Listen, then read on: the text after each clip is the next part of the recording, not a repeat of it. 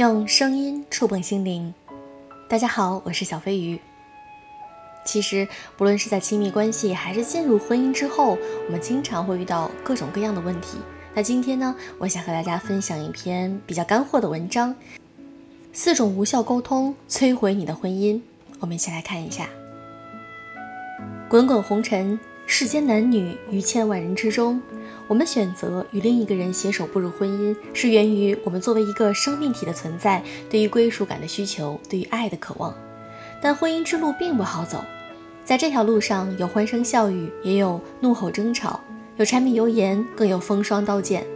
在这个离婚率飙升的时代，或许有人会说出轨背叛才是摧毁婚姻的利器，但我想说的是，不正确的沟通方式同样会让婚姻遭遇解体的风险。社会心理学家曾经在一本书中指出，婚姻关系中存在四种致命的沟通问题：不言不语、不敏感、批判、功利性强。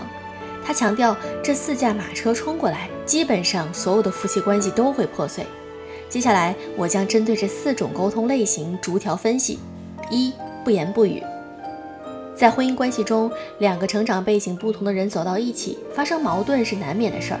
相比吵架的威力，冷战其实更具杀伤力。比如，有些夫妻吵架后分房睡觉、分桌吃饭，互不理睬，把彼此当作空气。这种应对方式表面看起来风平浪静，但背地里却暗流涌动。要知道，我们不在沉默中爆发，就会在沉默中灭亡。沉默不仅解决不了问题，反而更容易激化矛盾，让关系恶化。二不敏感，我们和伴侣沟通是有诉求的，大到一句话，小到一个眼神儿。背后传递的是信息，往往是我需要被看见、被理解、被懂得、被关心。如果一方对另一方发出的信号不敏感，不愿意用心去理解，完全领悟不到对方的用意，那发出信号的人会感到失望。比如，妻子赶上生理期不能贪凉吃辣，但丈夫炒菜偏偏要放许多花椒，还问妻子喝不喝冷饮，跟丈夫语言交代、眼神暗示过多次，但对方就是改不了。妻子就会觉得丈夫不体贴、不关心自己。三、批判，在日常生活中，很多夫妻会用批判性的语言来代替正常沟通。比如争吵时，他们常常会用“这都是你的错”，这件事儿我早就提醒过你，你这人怎么每次都这样？这样的句式来攻击对方。小到一双袜子随手乱扔的日常琐碎，大到该不该买学区房的财务纠纷，如果我们习惯用甩锅的方式来撇清自己、推卸责任。夫妻之间关于权力斗争的大战也就会开始轮番上演。然而，这种病态的沟通方式对亲密关系有百害而无一益，只会让两人渐行渐远。四、功利性强。很多人觉得婚姻关系就是搭伙过日子，他们把伴侣处成了同事，日常各司其职，分工明确。在这种关系中，所有的沟通都带着指向性、目的性，少了一丝人情味儿，反而多了几分功利的色彩。今天我加班，你能不能去接孩子放学？家里电话欠费了，你抽时间充一下值。这样的沟通方式，如果天长日久，压抑和愤怒也会接踵而来，让婚姻关系摇摇欲坠。那怎样学会用爱的语言沟通，婚姻才能够幸福长久呢？婚姻不是爱情的保险箱，更不是我们心中的理想城，它是两个成年人的组合体，是一种复杂的人际关系。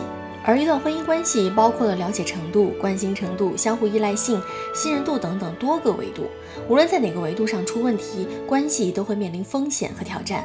所以，要想收获一段幸福长久的婚姻，我们就要学会用爱的语言来创造高质量的两性沟通，想办法增加彼此的亲密感。那如何才能够做到呢？第一，多用肯定的语言。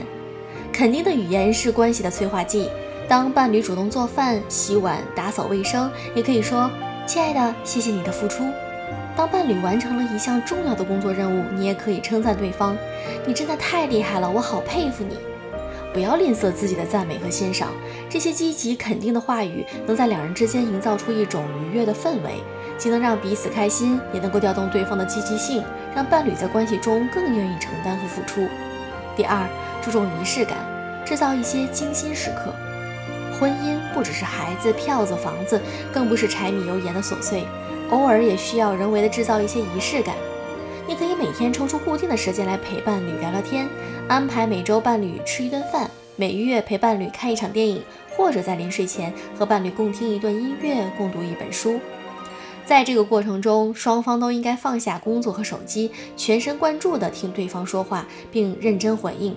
如此一来，彼此的沟通会更顺畅，理解也会更深刻，夫妻关系自然会越来越融洽。第三，互赠礼物为关系加分。夫妻之间互赠礼物最容易操作的爱的语言之一。生活中，绝大多数人都不是拜金主义，不会把礼物的价格等同于情感的重量，会更看重礼物背后传递的浓浓情谊。比如，丈夫出差回家给妻子带回一条丝巾、一件饰品，这对于在家辛苦劳作的妻子而言就是一种安慰。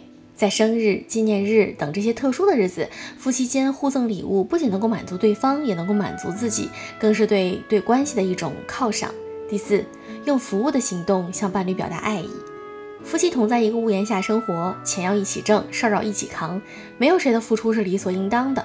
家里的一切大小事务都应该两个人共同分担。作为丈夫，应该放下男主外女主内的大男子主义思想，主动帮助妻子照顾孩子、分担家务。